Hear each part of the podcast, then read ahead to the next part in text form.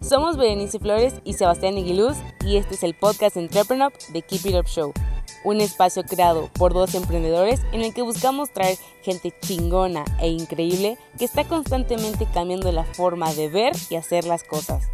Cada martes, jueves y sábados podrás escuchar un nuevo episodio donde encontrar información clave que te ayude a impulsar tus ideas, tu empresa, pero sobre todo tus sueños. No importa qué te dediques, keep it up.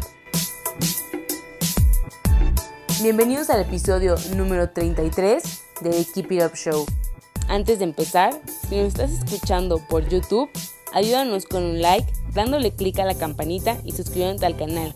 Y en Spotify, dándonos seguir. Hoy tenemos de invitado a Iván Babic, cofundador de Business as Unusual, agencia de innovación, transformación digital y desarrollo de startups centrado en el comportamiento humano. Hablaremos con Iván sobre las oportunidades que se pierden al no tomar en cuenta al consumidor, cómo el Internet ha empoderado al consumidor y cómo se mantiene relevante el ser humano con los avances tecnológicos. Hola, muy buenas tardes. Bienvenidos a otro episodio de The Keep It Up Show. Aquí Sebastián Aguiluz, cofundador y CEO de Entrepreneur, y estoy aquí con Iván Babic, cofundador de Business as Usual. ¿Cómo estás, Iván? Muy bien, Sebas. ¿Tú qué tal? ¿Cómo vas? Todo perfecto, gracias. Qué bueno, gracias por la invitación. No, nosotros encantados de tenerte por aquí. Oye, Iván, cuenta para los que todavía no están familiarizados con ustedes, ¿a qué se dedica Business as Usual? Business as Unusual es una eh, agencia de innovación marketing y desarrollo de startups que este, se fundamenta en el enfoque centrado en la persona para resolver todas las problemáticas de negocio que se le presentan a las marcas allá afuera. Este, es decir, en cada cosa que hacemos, sea incubación, aceleración de startups, sea campañas o estrategias de marketing o nuestro principal negocio, este, todo lo que es proyectos de innovación, lo que hacemos es traer a la mesa este, una serie de metodologías y mecanismos a través de los cuales ponemos a la gente en los zapatos del consumidor, en los zapatos del cliente, en los zapatos del usuario, en los zapatos del mercado, ¿no? Para ver su negocio, para ver su idea, para ver, ¿no? Este, eh, sea cual sea lo que, lo que esté desarrollando desde la perspectiva de quien va a recibir y quien va a asignar ese valor. Entonces, es un poquito lo que hacemos. Tenemos cinco años. De, eh, fundamos Business Association en 2015. Vamos a cumplir cinco años el 6 de septiembre. si ah, llegamos, gracias al coronavirus. Seguro llegan, seguro llegan. Oye, Iván, y por ejemplo, ¿por qué Human Center? ¿Qué es lo que les llama tanto el comportamiento humano? Muy buena pregunta, este, Sebas. Fíjate que ese es el fundamento de lo que hacemos porque es la gran faltante, la gran voz faltante en los procesos de mercadotecnia, de innovación y de startups, ¿no? Este, solemos pensar tanto en nuestros negocios, en lo que nos cuesta montar los negocios, en las ideas, desarrollar las ideas que este, nosotros este, que, tuvimos, ¿no? Nos cuesta tanto que solemos pensar que el valor está allí, ¿no? El valor está en el desarrollo de esas ideas, en la producción de esas ideas, porque a nosotros nos cuesta un montón desarrollarlas como emprendedores. Pero luego entonces te encuentras con esta magia del mercado en la que al final el que tiene la última palabra de la supervivencia o no un negocio es el humano allá afuera, es el este cliente, el consumidor, el mercado. ¿no? Entonces, ¿qué pasa? Mientras todos los procesos de innovación y creatividad piensan, por ejemplo, ¿no? en agencias de publicidad donde he trabajado, hablan de que somos los guardianes de la marca. No digo, no digo qué agencia, pero, pero ellos saben quiénes son. ¿no? Este, somos los guardianes de la marca y nuestro principal asset es el desarrollo de la marca por encima del cliente, etcétera, ¿no? Este, pienso que esos son paradigmas todavía, aunque, aunque fueron modernos en su momento, ¿no? este, son paradigmas viejos, paradigmas que siguen pensando en un mundo unidireccional, en el que yo desarrollo algo y luego veo a quién se lo vendo. ¿no? Este, y claro que hay mucha ciencia alrededor de esto. Kotler, las cuatro P's de la mercadotecnia, ¿no? Producto, precio, plaza, promoción, por supuesto, que hay toda una ciencia de conocimiento allí, pero una ciencia de conocimiento que se debe actualizar. Todos los paradigmas de desarrollo de negocios, de creación de negocios, de este, a lo que estamos acostumbrados, lo que hemos aprendido en la universidad, vienen de esos paradigmas unidireccionales, mediáticos unidireccionales. No, hay, no existía Internet cuando surgieron muchos de estos paradigmas. ¿Y qué es lo que ha pasado con Internet? Internet no lo ha hecho todavía, pero lo está haciendo. Internet poco a poco ha ido entregando, empoderando al consumidor allá afuera, ¿no? Este, sobre la posibilidad de decir qué es lo que necesito, ¿no? Este, para que las marcas entonces este, digan, ah, tú fulano que necesitas esto, déjame, te propongo esto de valor para que tú lo tomes y veas si esto mejora algún aspecto en tu vida o si resuelve algún problema que nadie más estaba resolviendo. Entonces, es como un gran pendiente, pero es como una evolución natural también, ¿no? Este, del mundo de los negocios, en la medida en que los medios, en la medida en que los paradigmas se están centrando cada vez en la gente allá afuera, pues a mí, asimismo los procesos de creación de negocios en términos generales y de cada uno de los ámbitos, de campañas, de productos, de servicios, etcétera, deben ser pensados desde esa misma perspectiva.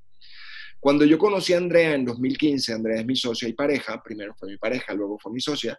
Cuando yo conocí a Andrea en 2015, yo venía, este, eh, bueno, mi historia es del mundo de la tecnología, mis dos startups anteriores, Estratego Estrategias Tecnológicas y Mediamorfosis, una en Caracas, Venezuela, la otra en Madrid, España. ¿no? Este, mis dos startups anteriores eran justamente de tecnología, vengo de esa área. Y luego me desarrollé durante muchos años también como publicista, ¿no? Entonces también vengo de esa área, o sea, como combino estos mundos de la tecnología y este, las comunicaciones. Y cuando estuve en Madrid hice un máster de este, emprendimiento allá, ¿no? Como para reforzar la parte de negocio, como para tener esa tríada que a mí me parece que es un combo ganador, ¿no? Este, en todo lo que estudié, siempre tenía como este gran pendiente, como este gran ausente, ¿no? De cuál es el pivote, el, pivote alrededor del cual se puede desarrollar todo esto que yo hago, o sea, para desarrollar tecnología, para desarrollar este, comunicaciones, para desarrollar productos, servicios, propuestas de valor, cuál es el pivote. Y cuando yo conozco a Andrea, Andrea viene de otra historia muy diferente, ¿no? Este, Andrea eh, trae el enfoque centrado en la persona como algo este, eh, natural en ella, ¿no? Estudió psicología humanista, estudió programación neurolingüística, estudió otras técnicas muy diferentes a las que se ven en el mundo de los negocios normalmente. Y a partir de esas técnicas, entonces, ya yo traía la idea de, de revolucionar el mundo de los negocios. ¿No? Business as unusual es una forma distinta de hacer negocios, ¿no? Este, un cambio de paradigma en el mundo de los negocios. Y si bien es cierto que el nombre Business as unusual lo traía yo arrastrando en la mochila desde 2008, 2007, o sea, imagínate la cantidad de tiempo que algo va madurando, y que la primera, el primer esbozo de metodología de Business as unusual lo desarrollé estando en Madrid en 2010, por ahí, o en 2011, ¿no? Este, no le había terminado de dar forma hasta que ella me empezó a contar del enfoque centrado en la persona y todo este boleto y dije, claro, esta es la clave, esto es lo que le hace falta al mundo de los negocios, ¿no? Centrarse en el ser humano, entender, ¿no? En un ejercicio de este, entender cómo se comporta, ¿no? verle, atreverse a mirarle, ¿no? este, tal cual es, sin juicios de valor, verle cómo se comporta, ponerse en los zapatos del consumidor y a partir de ahí detonar otro set de preguntas diferentes en lugar de, y esta es la clásica, en lugar de, soy la marca de cerveza tal, necesito innovar, ¿qué hago y para dónde me pongo? Y la gente está con los, con los tenis puestos, con la camiseta puesta, a punto de salir a correr y no saben hacia dónde correr. ¿no? En lugar de ese set de preguntas, ¿no? De qué hago, qué hago, qué hago como marca, lo que hacemos es cambiar el orden de los factores y ponemos a la gente en los ejercicios a hacer un trabajo de en este momento soy este comportamiento humano, a partir de este comportamiento se despierden estas necesidades, entonces soy fulano, mengano, sutano, necesito esto, esto, tú marca, ¿qué me puedes dar a mí?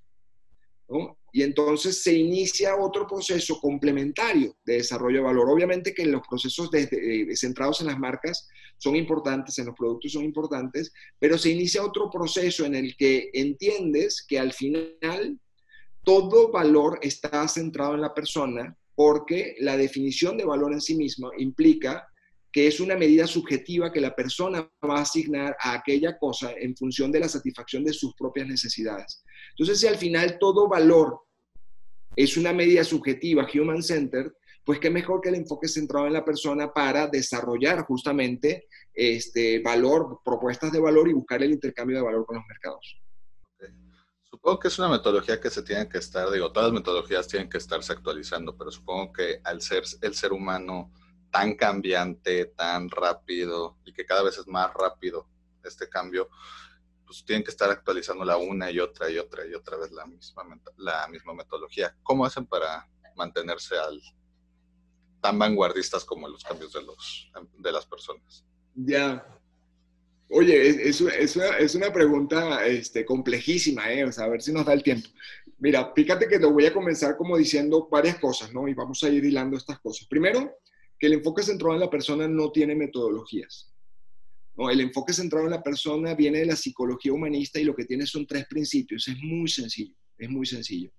Aceptación incondicional, empatía y congruencia. Esos son los tres principios del enfoque centrado en la persona.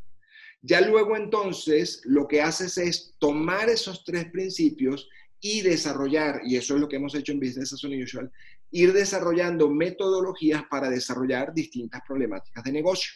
Entonces, cuando trabajamos con el emprendimiento en incubación, nuestra metodología se llama Human Centered Entrepreneurship.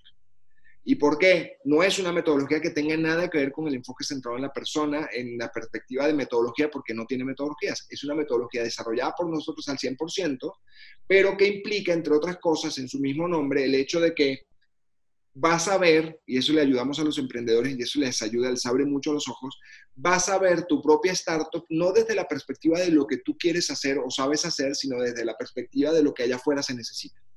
Entonces, ese es el Human Center Entrepreneurship, pero tenemos Human Center Value Creation, este, que sirve para emprendedores, para, para marcas, y, y, así con cada una de las cosas. ¿no? Entonces, el enfoque centrado en la persona tiene realmente tres principios, no es una metodología, tiene tres principios, aceptación, empatía y congruencia. Lo que hemos hecho nosotros es tomar esos principios y aplicarlos al desarrollo de distintas metodologías para desarrollar distintas problemáticas de negocio.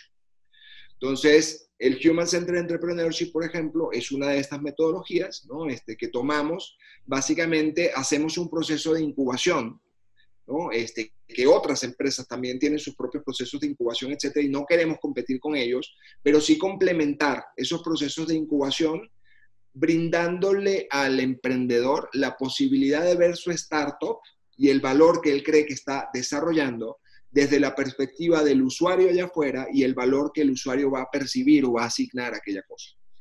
Y entonces así con cada una de las cosas, estamos continuamente desarrollando metodologías e incluso también otra cosa que hacemos es tomar metodologías de otros y aplicarles el Human Center a esa metodología. Te voy a poner un caso muy básico, por ejemplo, ¿no? Este, nosotros utilizamos el Business Model Canvas de Alexander Osterwalder, el de Business Model Generation. Por supuesto que lo utilizamos. Nos tomamos la libertad de hacerle algunos cambiecillos. Lo primero es que el, el, modelo del Business Model Canvas lo llenamos desde la perspectiva humana. Es decir, las preguntas cambian un poco. ¿no? En lugar de preguntar, ¿no? Este, ¿cómo voy a cobrar por esto? Por ejemplo, en Revenue Streams, no es cómo voy a cobrar por esto, es cómo estaría la, la gente dispuesta a pagar por esto. ¿no? Entonces, es un cambio muy sutil, ¿no? Este, pero, pero te lleva al pensamiento de déjame pongo, me pongo como usuario, ¿no? Este, a ver el valor que hay allí y cómo podría yo o cómo me gustaría pagarlo, ¿no? Este, por ese valor o adquirir ese valor. Son cambios muy sutiles, ¿no? Este, el mismo Business Model Canvas, otro de los cambios que le hicimos, tiene nueve casillas, a quienes lo conocen, tiene nueve casillas, por ejemplo, otro de los cambios que hicimos nosotros, producto de los errores múltiples que hemos visto que cometen los emprendedores allá afuera, es que no te pones a desarrollar la propuesta de valor en el Business Model Canvas. Porque ese es un clásico error, ¿no? Cuando ves que tienes el Business Model Canvas y tienes Customer Segment, si tienes Value Proposition, entonces te pones a desarrollar la casilla 1 y la casilla 2 y ahí se te va todo el ejercicio tratando de desarrollar o de articular una propuesta de valor para el Customer Segment porque piensas que tienes que resolverlo allí, cuando realmente ese modelo es para resolver el modelo de negocio. La propuesta de valor y todo ese boleto lo desarrollas afuera, lo desarrollas antes, ¿no? Este, y de hecho ellos, en paralelo que nosotros estábamos sacando nuestra metodología Human Centered Entrepreneurship, la gente de, de, Business Model Generation estaba sacando la precuela del Business Model Generation que se llama Value Proposition Design porque se dieron cuenta de lo mismo, ya de usarlo te das cuenta que el error principal es ese, ¿no? Otro de los cambios que nos, este, eh, si buscas la definición de valor en la Real Academia Española, te das cuenta que el valor está intrínsecamente relacionado con la necesidad de quien lo asigna. ¿no? Este, entonces, otro de los cambios que le hicimos al Business Model Canvas es que la primera casilla donde dice Customer Segment, la cambiamos por Customer Need. ¿No? ¿Por qué? Porque el valor va a responder a esa necesidad y porque cuando defines una necesidad más que un segmento, luego entonces toda la estrategia a nivel marketing, etcétera, empiezas ya a pensar no en, el, no en dónde está ese customer segment, sino en qué momento surge, en qué contexto surge esa necesidad. Y entonces empiezas a articular otro tipo de preguntas, ¿no? Este, entonces, eh, no, no, no, hemos acabado de desarrollar todas las metodologías que tenemos que desarrollar, ¿no? Este, continuamente parimos nuevos juegos y nuevas cosas, o sea, estamos incorporando, porque en la medida en que vamos teniendo nuevas problemáticas de clientes y marcas para las que trabajamos, que nos dicen, oye, me gustaría resolver esto, ¿no? Entonces vamos a la bolsa de metodologías sacamos así todas estas metodologías que hemos ya adaptado, que traemos este, como parte del, del, abanico de opciones que tenemos, y a veces funciona una, a veces otra, y a veces no te funciona ninguna de las metodologías para resolver esa problemática, entonces desarrollas un nuevo modelo de pensamiento, una nueva metodología, siempre con esos tres principios, aceptación, empatía y congruencia. Perfecto. Oye, Iván, y en esta época que la tecnología va cada vez más rápido y que cada vez es más funcional, ¿cómo puede el ser humano mantenerse ahora sí que relevante e indispensable, eh, no solo en un tema humano y moral, sino hasta en un tema pues, de productividad? porque pues hay mucho miedo ahorita de que cada vez es más fácil y más cercano de que varios empleos se van a perder por justamente la tecnología. Fíjate que creo que no es una... Oye, todas tus preguntas son un pedo para responderlas, ¿eh? Este, me encanta. Me encanta. No, no, no, no es crítica, más bien al contrario el piropo, ¿eh? Este, porque luego qué huevo ahí, cuéntanos un poco de ti y cuéntanos, no, este, qué, qué, qué chingón lo que, lo que me estás poniendo. A ver, porque además, parte de las preguntas que estás haciendo son preguntas que los, las grandes lumbreras del mundo en este momento se están partiendo la cabeza cómo resolverlas y no necesariamente están dedicados a eso. Entonces, a mí me gusta en este caso, por ejemplo, hacer una analogía con lo que ha pasado a lo largo de la historia, ¿no? Este, de hecho, como para llegar a ciertos principios, ¿no? Siempre pongo el ejemplo de, de, de algo que disfrutamos mucho durante 500 años, que fue la imprenta. Este, la imprenta famosísima de Gutenberg, ¿no? Este, 1500 algo, el señor Gutenberg desarrolla la imprenta, ¿no? Este, y por supuesto que ese desarrollo tecnológico trae un montón de beneficios, siempre, ¿no? Los usuarios lo aceptan, lo aplauden, lo agradecen, el hecho de tener acceso este, democrático, masivo a la información, ¿no? Este, por primera vez, porque recordemos lo que había antes de eso. Eran los copistas, los escribanos, ¿no? este, principalmente en templos, sacando copias una a una ¿no? de los textos a mano, de los textos sagrados, etc. Entonces, claro, era algo que pertenecía a una élite, ¿no? Era algo que pertenecía este, a, uno, a unos pocos que, que además eran pues, este, eh, muy, este, muy, muy deseables, digamos. No todo el mundo sabía escribir, no todo el mundo sabía, entiendes esto, ¿no?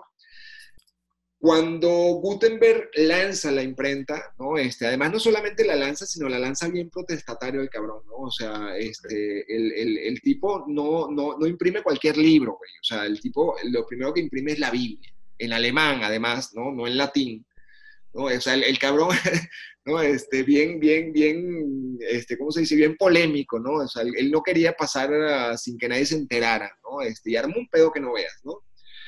Con todas las implicaciones políticas, todas las implicaciones sociales que tuvo, una de las principales implicaciones de la que la gente no habla es que, puta, de la noche a la mañana los escribanos se volvieron totalmente irrelevantes, o sea, una secta, ¿no? Este, de una élite, ¿no? De gente que, que traía miles de años, ¿no? Este, porque ellos son los que sabían escribir, los que sabían preservar, ¿no? El conocimiento ya no de boca en boca y con las variantes, etcétera, sino preservarlo en un sustrato físico para que más gente pudiera accederlo de repente el cabrón fue como los taxistas cuando llegó Uber, ¿no? Este, protestaron los escribanos, le tiraban tomates a la mujer de Gutenberg en el tianguis, ¿no? Este, para todas esas cosas pasaron. Yo creo que nos imaginemos, le, tiraban piedras a tu taller, seguramente le trataron de incendiar su taller. Yo me estoy inventando todo esto, no, no, no, no vayan a decir, oye, cabrón, no sabía esa faceta de Gutenberg. okay. no, o sea, no, luego, luego que la gente, pero, pero bueno, la historia y el storytelling van, van muy de la mano. O sea, te puedes imaginar perfectamente, ¿no? A la gente diciendo la imprenta se va, ¿no? ¿Y quiénes? Los escribanos y protestando en la calle, etcétera, ¿no? Este, porque estaban perdiendo sus privilegios. ¿Qué pasa entonces? Claro, como en todos los casos, la palabra clave es adaptación. ¿no? Pero no es una, una, palabra clave nada más para el ser humano, es que la vida en términos generales, ¿no? Este, se encuentra camino a través de la flexibilidad y la capacidad de adaptarse continúo con mi historia inventada, ¿no? Y esto, por favor, síganme aquí ese storytelling nada más, pero para que se hagan una idea, ¿no? Muchos de estos escribanos, ¿no? Muchos de estos copistas que también le llamaban, ¿no? Este, se pusieron a trabajar en una imprenta después de esto, ¿no? Este, otros cambiaron totalmente de ramo y otros siguieron haciendo exactamente lo mismo que venían haciendo. Hoy día, hoy día sigue habiendo escribanos, sigue habiendo gente que se vive, que se gana la vida con su caligrafía, solamente que ya no son una élite que copia libros sagrados, sino que son gente que hace de repente invitaciones para bodas. ¿no? Este, pero sigue habiendo esto, ¿no? Este, es como cuando llega la tele, la tele no sustituye a la radio. Cuando llega la radio, la radio no sustituye al periódico. ¿No? Este, entonces el sustrato, digamos, va cambiando de alguna forma y de alguna manera, o sea, ya hay libros electrónicos hace rato, ¿no? Y podemos asumir que durante un tiempo van a coexistir varios de estos estratos y al final algunos de ellos van a sobrevivir y otros se van a tener que reinventar completamente, ¿no? Hablando de hecho de los mismos copistas, ¿no? Este, que les toca reinventar para seguir con esa historia y vuelvo entonces a la tecnología del siglo XXI, muchos de estos copistas que decidieron que lo más bonito que tienen es su letra y que iban a seguir haciendo caligrafía y que van a hacer invitaciones de bodas, dependen de que, de que siga habiendo bodas, ¿no? Este, en el momento en que ya no hay bodas o en el momento en que todas las bodas son virtuales, digitales, o en el momento en que este, las invitaciones son digitales, ¿no? Pues ya ahí sí van a perder totalmente este, eso y van a tener que inventarse o reinventarse hacia alguna otra cosa. Hablando de la tecnología entonces en términos generales, sí, es una gran preocupación de hasta qué punto, hasta qué punto este, va a ser el impacto socioeconómico ¿no? de estas nuevas tecnologías, porque eh, le tenemos que meter a, a, la palabra adaptación, ¿no? nos hemos ido adaptando, es decir, tomen en consideración todos los community managers que nos están escuchando, que hace 15 años no había community manager porque no había communities. ¿no? O sea, Facebook no tiene 15 años de creado. Bueno, sí. Este, no, no, ni siquiera 2005. Facebook es más bien como del 2007, este, ¿no? Este, me, da la impresión, ahorita perdónenme las fechas y esto, no, pero tomen en consideración esto, tomen en consideración que muchos de los que están trabajando hoy día en algo es algo que no existía hace 15 años. Y entonces, así como se adapta y se van desarrollando nuevos puestos de trabajo, también van desapareciendo otros. ¿No? Este, yo me acuerdo hace justamente, vamos a hablar de, de, esta capacidad de adaptación porque la tecnología te lo va exigiendo, entonces lo que hacías antes, ¿qué importa? Pero ahora te puedes desarrollar como community manager. Las universidades tienen un gran pendiente de actualizarse a la misma velocidad que esto está pasando. El punto aquí yo creo que es el que no sabemos todavía con qué se come, es el tema de la autonomía, de la autonomía de las máquinas. ¿No? Este, me refiero, porque que tú pongas, a ver, vamos a hablar de una planta de coches, ¿no? Este, los coches o, las cosas se desarrollaban de cierta forma y se ensamblaban de cierta forma hasta que Henry Ford, que no solamente creó el coche, el Ford T, el modelo T y otros, otros coches, pero ese fue su, modelo más popular de los primeros, no, no solamente eso, o sea, este, si estudias un poquito el gran aporte de Henry Ford en el mundo, este, entero fue la creación de la producción en serie. Esto es que en lugar de 20 cabrones desarrollándote o armándote un coche completo, estorbándose entre ellos, etcétera, durante dos días para armar un coche entre 20, ¿no? este cuate puso lo que llaman una línea de producción y le dijo a este, tú vas a poner los tornillos acá y luego entonces tú vas a poner la llanta que va encima de los tornillos que puso el de al lado y luego tú vas a poner los tornillos que van sobre la llanta y entonces armó una línea de producción donde ya la gente lo que tenía era no que concentrarse en el coche entero ni estorbarse entre ellos, sino cada quien iba cumpliendo una función. Y eso multiplicó en buena medida, este, entonces ya hubo una, si se quiere, un avance tecnológico sin, sin necesidad de tecnología, hizo más eficientes las cosas. Cuando tienes entonces a esta gente que desarrolla una función tan específica, sustituirles por un brazo automático que ponga esos tornillos es más fácil. ¿No? Entonces ya empiezas a aplaudir el hecho de que haya industrias enteras o empresas enteras que trabajan con brazos robots y con líneas de producción robots, ¿no? donde cada vez hay menos participación humana y cada vez hay más participación de robots confías en que los robots van a dejar mejor tu coche, la calidad y etcétera, porque no, los robots no tienen un mal día o no tuvieron una fiesta noche, ¿no? Este, entonces van a, hacer las cosas, ¿no? Y nosotros como usuarios aplaudimos esta automatización. Nosotros como usuarios queremos los productos lo, más barato posible y lo de mayor calidad posible, ¿no? Entonces esos son los rangos con los que nosotros tomamos las decisiones. Luego entonces lo que está pasando ahora es que incluso el coche ya no es solo que te lo ensamblan unos robots, ahora te lo van a conducir un robot. O sea, el, robot, el, coche en sí mismo va a ser un robot. Entonces, fíjate cómo va la evolución y lo vertiginoso de esta adaptación, porque venimos de, cuando, cuando como usuarios queremos trasladarnos del lugar A al lugar B, venimos de llámate un taxi, que bien sabe cuánto va a tardar, que es inseguro, que huele mal, que te cobran lo que sean, etc. Viene Uber, ¿no? establece un nuevo paradigma, un nuevo estándar, y mucha gente que no tenía modus vivendi se empieza a dedicar a Uber eh, como negocio, ¿no? Este, a conducir coches, etc. Esa, esas este, eh, posiciones de trabajo que abrió Uber, así como se abrieron de la noche a la mañana, así van a desaparecer de la noche a la mañana cuando vengan los coches este, autónomos. Y toda esa gente que se dedicaba a eso se va a tener que reinventar.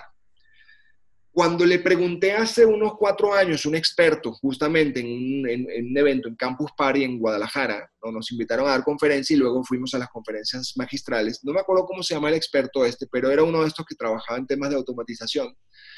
Y yo con mi, ¿sabes? Con mi espíritu izquierdoso y etcétera, ¿no? Yo llego y le digo, oye, pero ¿y qué pasa con el desempleo? ¿No? Este, le pregunté yo así como que me la estaba devorando con mi pregunta. Y el cuate me dijo una respuesta, güey, tan sencilla, que me cabrió tanto, pero que años después le he tenido que dar la razón. Me dijo, ¿sabes qué? Eso no es peor nuestro. O sea, tal cual, dijo, nosotros estamos aquí para desarrollar coches autónomos porque es más eficiente, porque tiene menos accidentes, ¿no? Este, porque va a morir menos gente, porque un montón de cosas. Si hay gente que va a perder la chamba de chofer, nosotros estamos aquí para desarrollar algo que, es más eficiente, que usa menos recursos, que tiene menos accidentes, etc. O sea, están desarrollando algo bueno en el coche autónomo. Si hay gente que pierde su chamba porque se dedicaba a conducir coches, el cuate me decía, pues no importa tanto, ya encontrarán alguna otra cosa que hacer. Y luego remataba, además, o sea, porque te lo juro, me cayó muy pesada la respuesta y ahora la digo yo.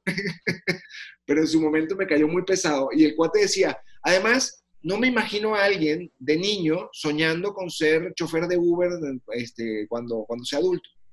O chofer de taxi. No me imagino eso como un sueño. Entonces no se va a perder gran cosa. Yo, órale, cabrón, o sea, pues el cuate, no, en su momento te lo juro, me indigné, salí ahí puteando, me puedes preguntar a Andrea, no, joder, estos cabrones, estos expertos que no saben nada y etcétera, no se preocupan por lo importante. Años después he, he tenido que darle razón, es cierto, o sea, no puedes, si estás desarrollando tecnología, si estás desarrollando, y es algo bueno, por supuesto que va a haber escribanos y copistas que pierden la chamba, pero que se reinventen, ¿no? Este, eso es lo que tocará. Hay unos optimistas que dicen que al contrario, cada avance tecnológico abre más puestos de trabajo. Y hay unos pesimistas que dicen que al contrario, nos están sustituyendo en estos puestos de trabajo y se están perdiendo las plazas. Este, yo no tengo las estadísticas como para decirlo, pero sí creo que este, un gran asset para sobrevivir todo esto es la capacidad de reinventarse rápidamente. ¿no? Este, la capacidad de este, adaptarse a las nuevas circunstancias, porque las nuevas circunstancias son cambiantes de la noche a la mañana y continuamente. Enos aquí encerrados en casa haciendo un programa para ti, ¿no? Este, que probablemente no existiría si siguieras haciendo los eventos en vivo y etcétera que hacías, ¿no? Este, y te has tocado reinventarte y estás desarrollando estos productos de calidad, estos contenidos de valor, ¿no? Que de otra forma, pues tal vez no existirían o al menos no los estarías desarrollando en 2020, tal vez en, un poco más adelante. ¿No? Tú te estás adaptando, todos nos hemos tocado, no, nos ha tocado adaptarnos ¿no? por distintos motivos, ¿no? Este, y cada vez esto es más rápido, no solamente la tecnología. Creo que hablar de adaptarse en un contexto en el que muchos de nosotros tenemos tres meses encerrados en casa, este, es muy, bueno, viene como anillo al dedo la plática, ¿no? Este, porque, porque en efecto sí toca, no, nos ha tocado todos reinventarnos, ¿no? Este, por tecnología no, en este caso fue por una pandemia, tampoco la esperábamos, ¿no? Y el día de mañana o el próximo año pues saldrá una nueva tecnología que nos dará en la madre a algunos, pero que nos este, beneficiará en términos generales como humanidad.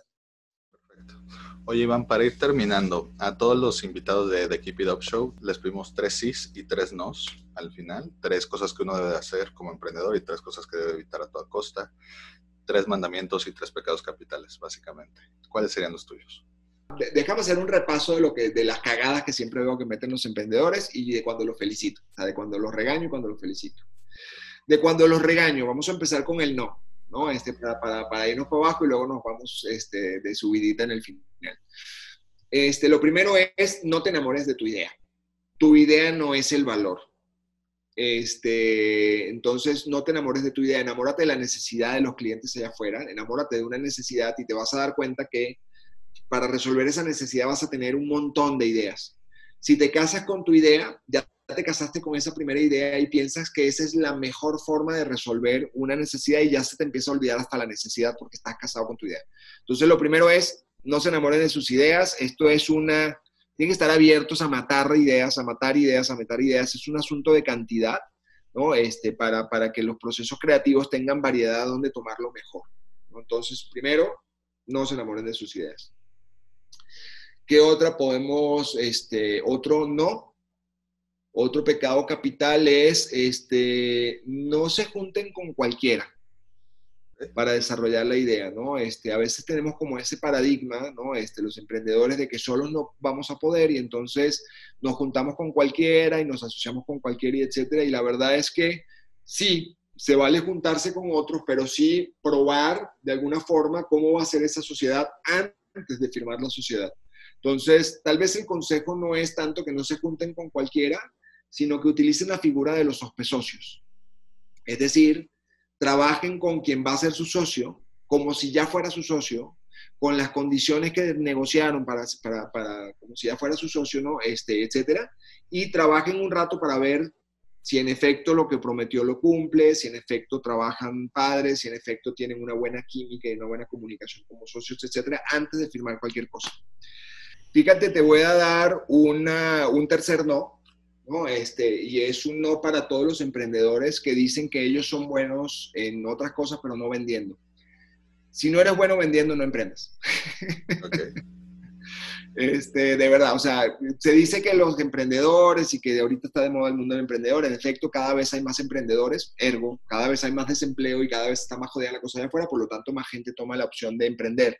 Si vas a emprender, ponte tu gorra de vendedor desde que empieces hasta que termines, ¿no? Este, ese paradigma de que tú eres bueno desarrollando cosas pero no vendiendo, no aplica acá. Si no vas a vender, no emprendas. Entonces, esos son tus tres nos. Perfecto. ¿Y los tres sís? Y los tres sís. Vamos a, ver, que estoy aquí leyendo. Este, ok.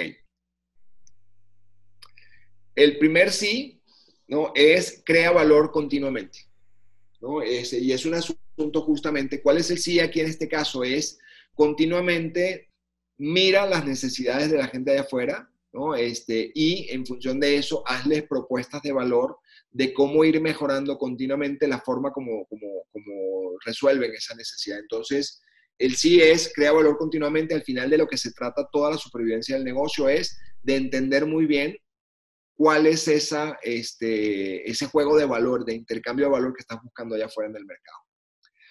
El segundo es busca clientes por encima de, cualquier cosa, no busques inversores, no busques lana, no busques préstamos, busca clientes. Entonces, en ese sentido, ¿no? este, una de las cosas que vemos mucho en el mundo del emprendimiento es que, bueno, ya sabes, voy por mi tercera ronda de inversión, ¿no? Este, ay, cabrón, qué padre, etcétera, ¿no? Te encuentras startups así, ¿no? Este, sí, voy por mi tercera ronda de inversión, ¿y cuántos clientes tengo? Y entonces se te quedan mirando así como si les hubieras mentado la madre, ¿no? Este, oye, no, no tengo clientes porque apenas tenemos tres años andando y, y estamos desarrollando. Y yo, cabrón, o sea, no, si, si la clave de toda la supervivencia al final, o sea, todo esto, todo esto que estás haciendo es este, retrasar de alguna forma el, el, aprendizaje que puedes tener, ¿no? Este, del mercado. Entonces, a todos los emprendedores que están buscando, que están pensando, no, pero yo lo que necesito es que me presten lana y etcétera, no, no necesitan lana, necesitan clientes. Clientes es lo que se necesita. Ok, y el tercer sí, sí utiliza la metodología Lean Startup, ¿no? Este, y sí itera continuamente con el mercado desde lo más temprano posible, ¿no? Una de las cosas que me encantó a mí de ese libro de Eric Rice es la historia, porque viniendo del mundo de sistemas, pues me sentí muy identificado con la historia de desarrollar todo el producto y gastarse toda la lana y etcétera, para luego entonces tener el producto perfecto, sí, recontra mega aprobado, etcétera, que duraste 18 meses con suerte desarrollando, para luego entonces, ahora sí, vamos a lanzarlo al mercado. ¿No? Este, una de las cosas que más me gustó del, de, de, Eric Rice es, no, no, no, ¿qué pasa si salimos al mercado y luego con lo que aprendamos desarrollamos ya la tecnología, por ejemplo? Tenemos tres casos de tres startups que han llegado con nosotros que este, en los tres casos fue exactamente lo mismo. Oye, ¿nos puedes ayudar a conseguir lana? Sí, pero ¿para qué? No, pues para desarrollar esta plataforma. ¿Y para qué necesitas la plataforma? Para atender a los clientes. ¿Cuántos clientes tienes? No tengo clientes. Ah, pues entonces consigue clientes, atiéndelos manualmente y cuando tengas un pedo operativo, con esa lana te, te, vas a desarrollar la plataforma. Y en los tres casos son startups que se ahorraron meses de, de, de, trabajo y, y, un chingo de lana y que pudieron lanzar Auto, por ejemplo, una de ellas, este, lanzó, empezamos a trabajar y a las tres semanas ya estábamos lanzando, sin desarrollar tecnología ni nada. Y estuvieron operando, el tiempo que estuvieron operando, casi dos años, dos años y medio, este, sin desarrollar la plataforma que se suponía que era el fundamento de lo que, de lo que querían hacer. Entonces, pensar un poquito ahí fuera de la caja. Oye, Iván, y si alguien quisiera adquirir los servicios de Business as Usual o simplemente enterarse más de lo que ustedes hacen, ¿dónde pueden encontrarlos? Tenemos una página muy completa donde hay mucha información abierta. Métanse en unusual.business, así tal cual, sin .com, sin .net, sin unusual.business, ¿no? Este, ahí van a encontrar un poco de las seis líneas de negocio que tenemos. Este, trabajamos toda la parte académica, conferencias, talleres, ¿no? Este, por si quieren este, eh, contratarnos o cursos también, ¿no? Este, por si quieren contratarnos alguna cosa de estas. Este, luego trabajamos toda la parte de eh, proyectos de innovación, ¿no? Este, que pues, puede ser eh, llave en mano, es decir, te lo entregamos todo o lo desarrollamos contigo, ¿no? Tenemos toda la parte de este, desarrollo de startups, ¿no? Este, incubación y aceleración e incluso tenemos una parte de preincubación que metimos por algunos clientes que, que llegaron con nosotros que no sabían ni siquiera en dónde emprender, ¿no? Este, tenemos toda la parte de este, eh, coaching, ¿no? Este, también damos coaching para este, departamentos de distintas maneras, como mentores o incluso como parte del advisory board de algunas empresas, ¿no? Y por último, no menos importante, toda la parte de insight. Para desarrollar valor tenemos toda una línea de tendencias de comportamiento humano. ¿no? Tenemos acuñados ahorita este, 50, bueno, 48 tendencias de comportamiento humano ¿no? este, que, que, están listas para aprovecharse para desarrollo, para procesos de innovación y todo este boleto. Todo eso en la página, nos contactan, somos bien abiertos, este, podemos tener una llamada ¿no? este, exploratoria, ¿no? este, sea cual sea las inquietudes que tengan.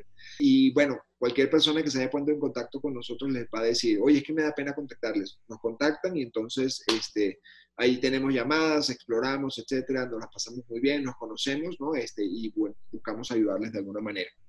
Perfecto. Bueno, Iván, pues te quiero agradecer por el tiempo. Espero te la hayas pasado también como nosotros y como dice el programa, keep it up. Keep it up, my friend. gustazo. Igual. Si te gustó el episodio de hoy, recuerda que puedes escucharnos en Spotify y YouTube y para más herramientas de estos temas, estamos en Instagram y Facebook como arroba entrepreneur.